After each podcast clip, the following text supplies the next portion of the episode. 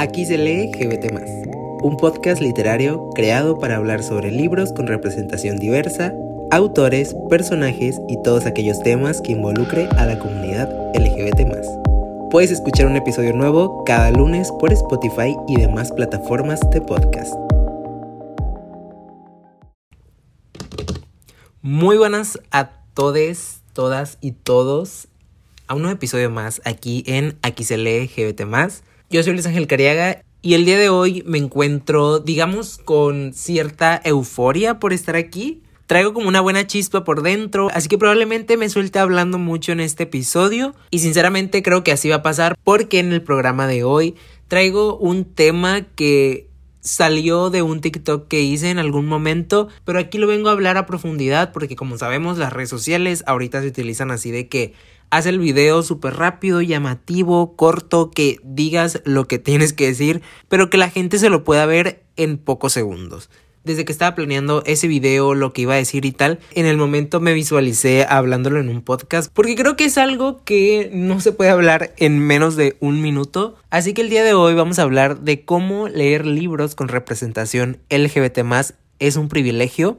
Que en general debo decir que leer es un privilegio y también lo vamos a tocar más adelante. Pero primero vamos a empezar con esta palabra que ha tomado mucho auge, sobre todo estos últimos años en redes sociales, al menos así yo lo he sentido y visto. Y es que aunque parezca ser que todo es un privilegio, pues en realidad sí hay razón en eso. Porque tomando en cuenta que un privilegio pues es un beneficio, que ya sea que alguien nos lo dé o que así ya lo traigamos de fábrica, pero pues podría ser básicamente tener un poco de ventaja o tener aquello que otras personas no tienen y dar por hecho que lo que yo tengo lo va a tener todas las personas o que tiene el mismo grado de facilidad acceder a ello. Pero la realidad es que no.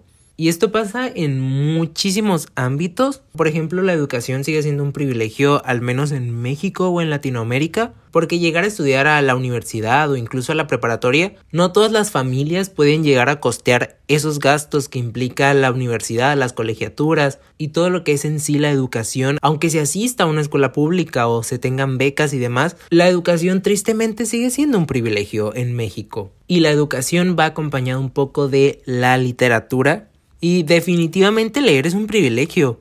Por ejemplo, hablando desde mi trinchera, desde mi privilegio, vaya, pues digamos que nunca hubo un acercamiento a los libros, o sea, como que sí se inculcaba en mi casa como que leer y demás. Hablando yo, porque pues, mis hermanos es otro rollo, pero hablando desde mí, pues sí me inculcó un poco la importancia de leer, de escribir y demás, pero nunca tuve acceso a libros, o sea, como siempre eran los libros que ya tenía de la primaria, de la escuela. Llegué a tener también enciclopedias. Tengo todavía un libro que mi papá me compró cuando era muy niño.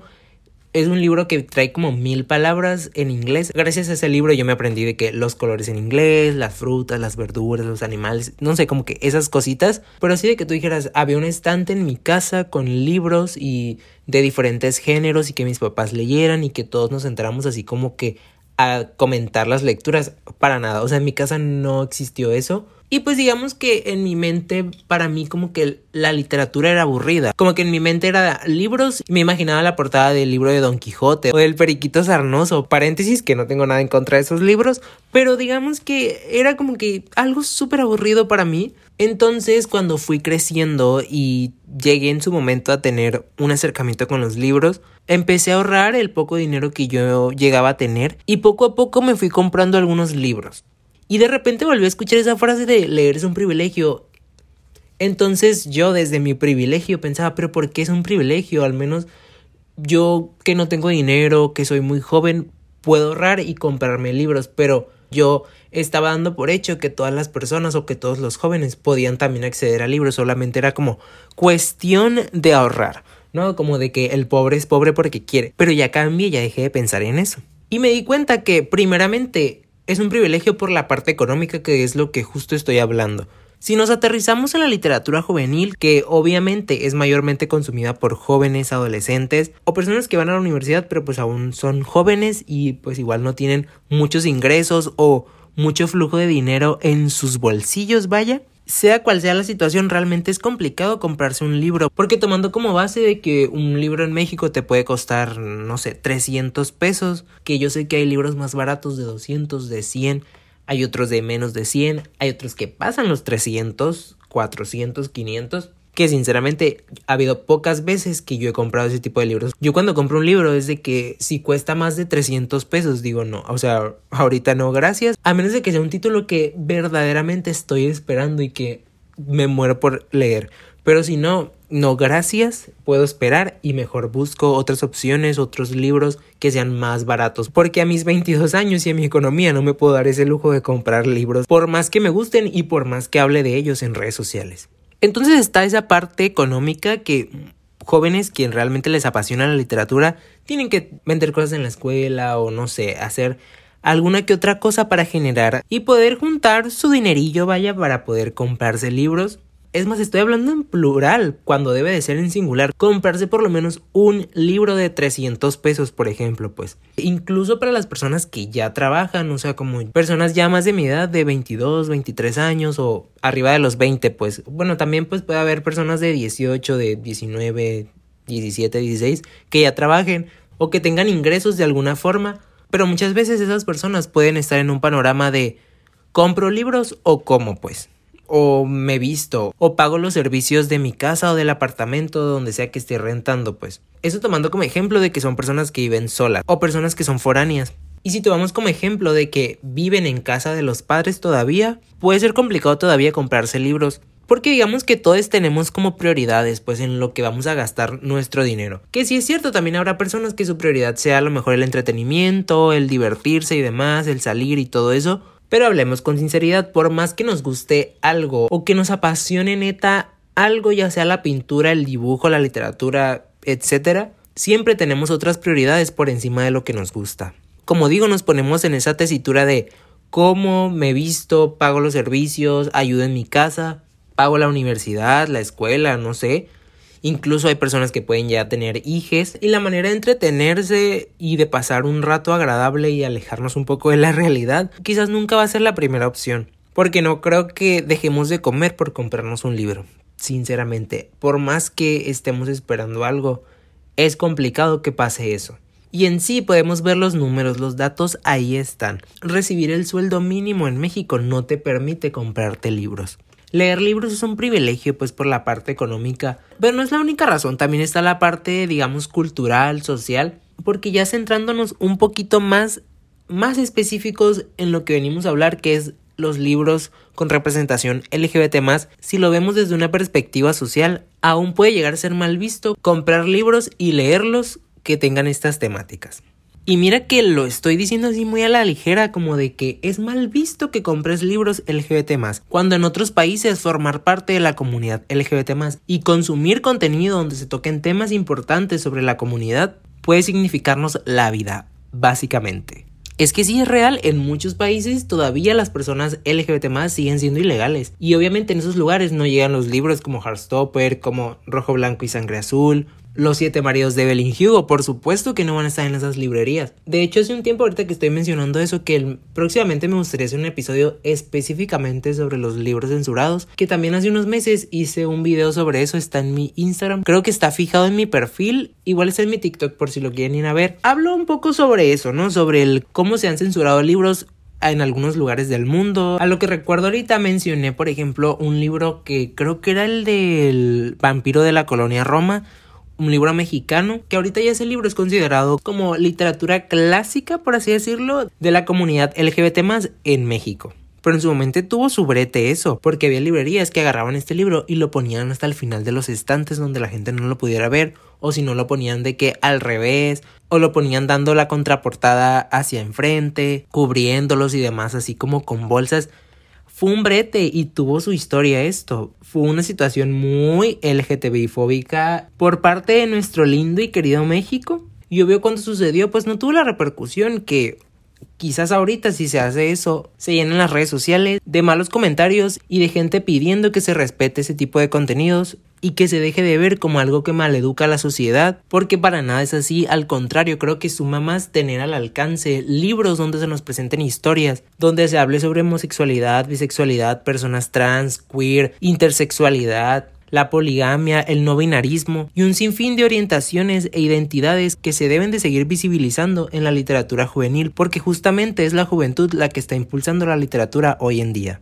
Es que yo sí veo esta situación y la verdad me pone muy triste, me da mucha impotencia porque en su momento, por ejemplo, cuando hice este TikTok, se llenaron de comentarios de personas jóvenes diciéndome que justo se sentían muy identificadas con lo que estaba diciendo, ¿no? De cómo tenían que ahorrar dinero para poder comprarse ese libro que querían o de que en su casa no era un lugar seguro para poder tener libros con portadas en donde se viera a dos hombres, a dos mujeres o una pareja fuera de lo binario mostrándose cariño en la portada.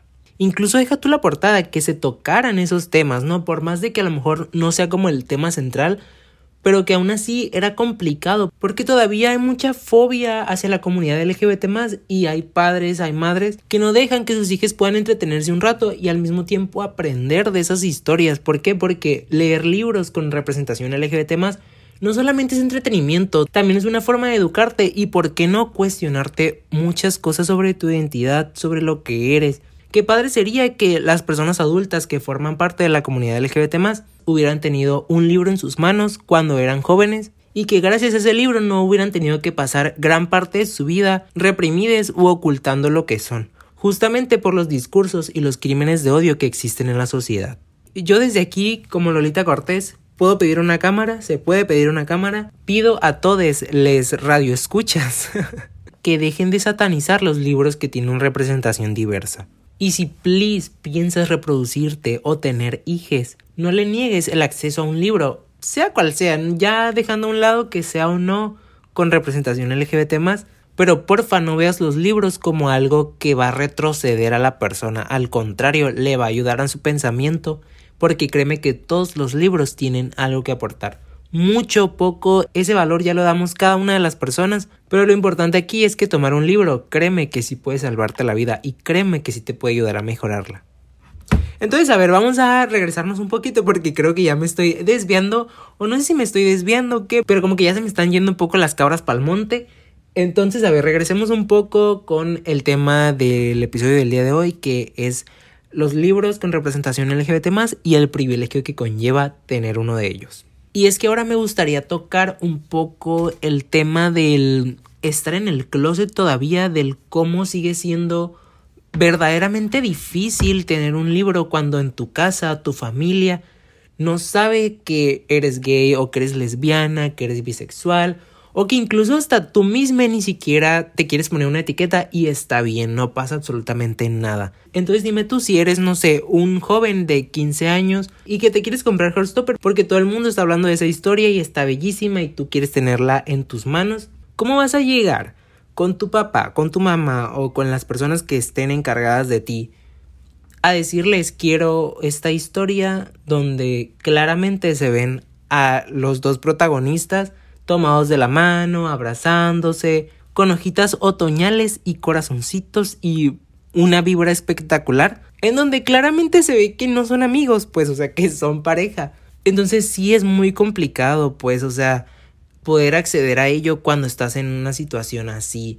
Cuando, por ejemplo, que nada más lo quiero mencionar porque realmente no quiero rozar esos temas, pero si estás en, no sé, una familia en donde es súper religiosa, sea cual sea la religión que se practique. Muchas veces pues la religión puede llegar a estar en contra de la comunidad LGBT más. Y ese escenario en donde no tienes dinero porque eres muy joven, tu familia es religiosa y quizás tú estás o no estás o no sabes qué rollo está pasando, estás en un momento en el que no entiendes mucho sobre ti o puede que sí, no sé, estar frente a ese escenario es estar en un lugar muy vulnerable.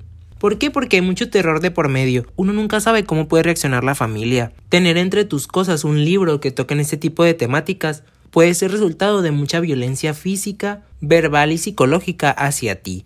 Y a mí me gustaría que de verdad todo lo que estoy diciendo sean solamente ejemplos o cosas que yo estoy imaginándome en mi cabeza y que realmente no están pasando o que no las han vivido algunas personas, pero yo sé que sí pasan y que no todos los lugares son igual de seguros que en el que yo me encuentro.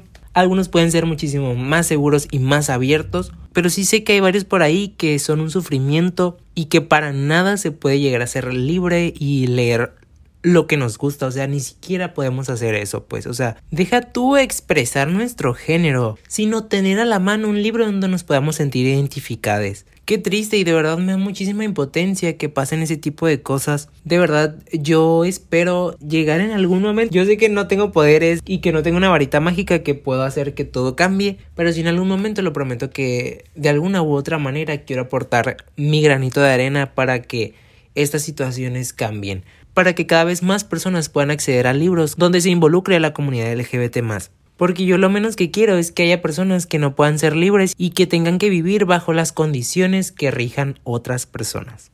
Y todo este tiempo yo he estado hablando ahorita de los libros en físico porque hasta el momento no he tocado esa parte de los libros en digital. Que digamos tener acceso a libros digitales pues puede llegar a ser un poquito más fácil, aunque también pues tiene su parte en la que es un privilegio porque pues en primera tienes que tener un dispositivo móvil o un dispositivo que tenga pues internet para poder descargar cosas o poder comprarlo si es el caso. Y aunque parezca que actualmente todas las personas tienen acceso a internet o tienen acceso a un teléfono móvil, la realidad es que todavía sigue siendo un privilegio tener internet en casa, contar con un aparato, pues digamos no de último modelo, pero sí de los más nuevones, y pues aún más poder comprar o poder pagar por ello. Es por eso que me he dado cuenta que muchas personas, sobre todo la juventud, vaya la chaviza, utiliza plataformas como esta librería que fue todo un rollo lo que pasó, una noticia, digamos, mundial eh, no recuerdo el nombre, creo que se llama algo como de Z Library o algo así se llamaba esta librería, no sé si todavía está disponible, porque la verdad como que me perdí un poco de las últimas noticias y actualizaciones sobre esto, pero este lugar era una librería digital en donde muchas personas lectoras podían acceder pues obviamente a, libros de diferentes géneros y creo que también tenía como un área en donde había mucho contenido académico, en donde universitarios podían acceder a papers científicos y pues obvio les servía muchísimo para trabajos de la escuela, etc. Pero también había muchísimos títulos de libros famosos, no tan famosos, y pues ahí uno podía descargar fácil y gratuitamente. Obviamente era ilegal porque pues no tenían los derechos. Y aquí va un poco, digamos, una pequeña controversia que existe en el mundo de la literatura en general, que en su momento me decliné un poco más hacia lo que voy a mencionar ahora. Hay personas que, digamos, apoyan mucho la parte esta de los derechos de autor, del libro, etcétera, y no es que lo apoyen, sino que legalmente así es y lo entiendo hasta ese punto. Porque antes digamos que yo era muy team derechos de autor y muy team de tienes que pagar por el libro para poder leerlo y apoyar al autor y su trabajo y todo lo que tú quieras. Pero luego de analizar un poco todas estas situaciones que ya les estaba mencionando, de cómo la parte económica está de la fregada para poder pagar por libros, pues a ver, obvio, si una persona tiene muchas ganas de leer y no puede pagar por ello o su entorno vulnerable no le permite tener libros en físico, pues es evidente que estas herramientas gratuitas, aunque no sean legales, les acerca aquellos libros que quieren leer, aquellos contenidos que les pueden ayudar muchísimo en su vida y sentirse en un refugio con ellos. Entonces también pido desde aquí, yo he estado dando muchas peticiones el día de hoy, pero en serio pido que se deje satanizar un poco esa parte de, de respetar los derechos de autor y demás, que por supuesto yo sé que es ilegal y estoy de acuerdo que esas prácticas pueden tener consecuencias jurídicas, pero yo creo que muchos jóvenes que hacen eso no lo hacen con ninguna mala intención, al contrario, porque es su manera de acceder a la literatura, porque creen que Wattpad ha tenido muchísimo éxito, porque ahí la gente arma su libro, lo lanza y ahí está el público juvenil que digamos está sosteniendo toda la plataforma de Wattpad y le está llevando arriba porque hay muchísimas historias que disfrutan y consumen de inicio a fin. De hecho en Wattpad hay mucho libro LGBT, ¿eh? entonces yo doy un pequeño guiño por ahí por si no utilizas Wattpad, que lo dudo. Pero eh, hay muchos títulos en Wattpad que están gratuitos, de fácil acceso y que créeme te van a gustar muchísimo.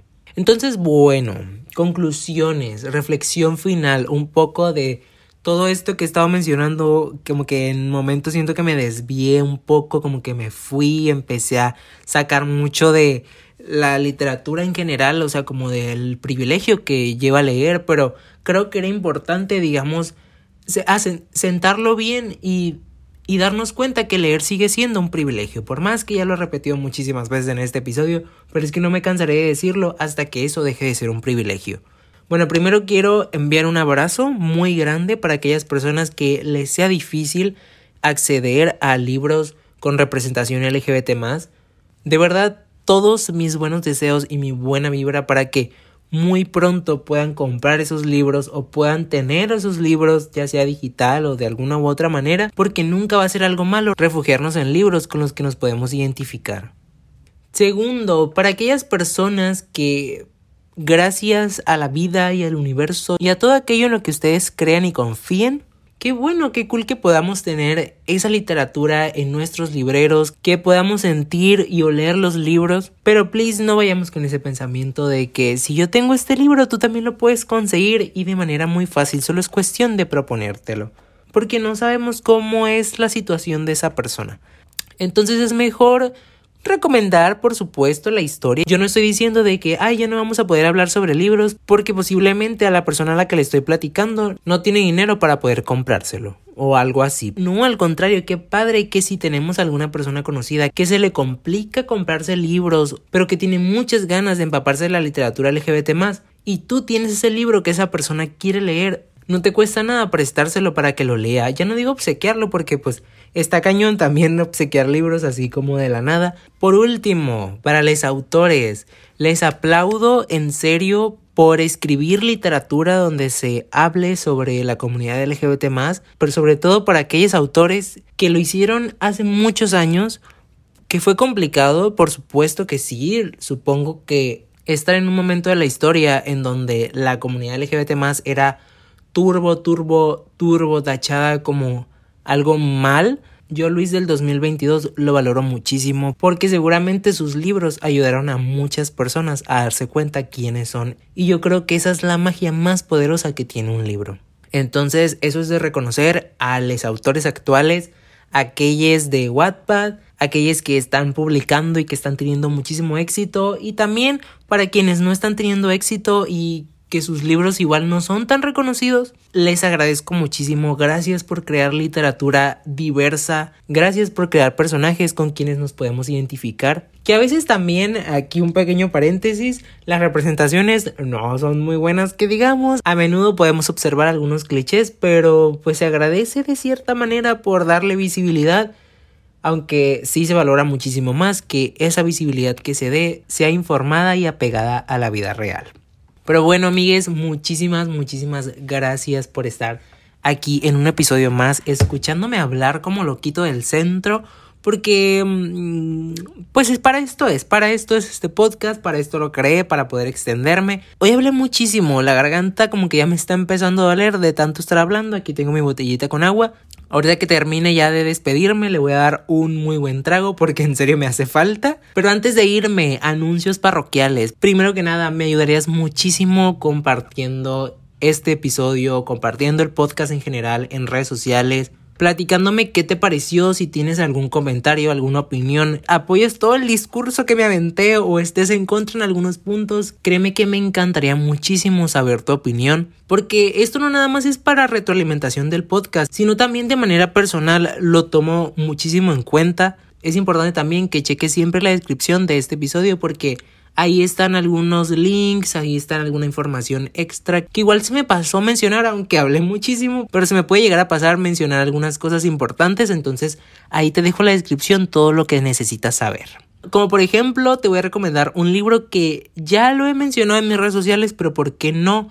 Mencionarlo aquí una vez más. Citlali tiene tres abuelas. Es un cuento muy cortito, es mexicano y se toca el tema de las personas trans. Entonces, si aún no lo has leído, te lo recomiendo muchísimo. Está de forma gratuita y legal en la página del CONAPRED. Te voy a dejar el link en la descripción para que vayas y lo cheques si te interesa por ahí. Igual en TikTok y en Instagram he hablado sobre el libro por si quieres conocer un poquito más mi opinión. Gracias en serio, muchísimas, muchísimas gracias por el apoyo, por estar aquí, por oír los episodios, por estar ahí al pendiente de lo que se sube en las redes sociales. Te recuerdo que puedes encontrar el podcast como arroba XLGBT y a mí como arroba Luis en todas mis redes sociales. Digo todas, pero en realidad las que están ahí siempre son Instagram y TikTok. Nuevamente, gracias. Te recuerdo que nos escuchamos cada lunes en este espacio libre y seguro para hablar sobre libros porque aquí se lee GBT. Bye.